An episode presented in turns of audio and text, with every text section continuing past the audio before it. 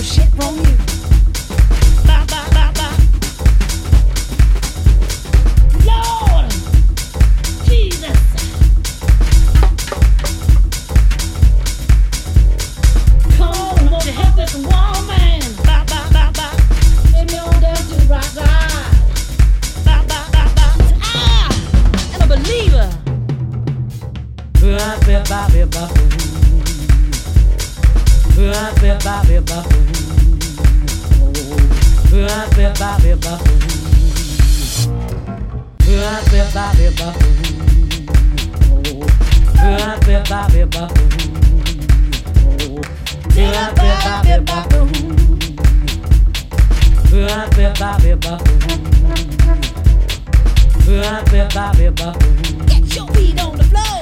Yeah.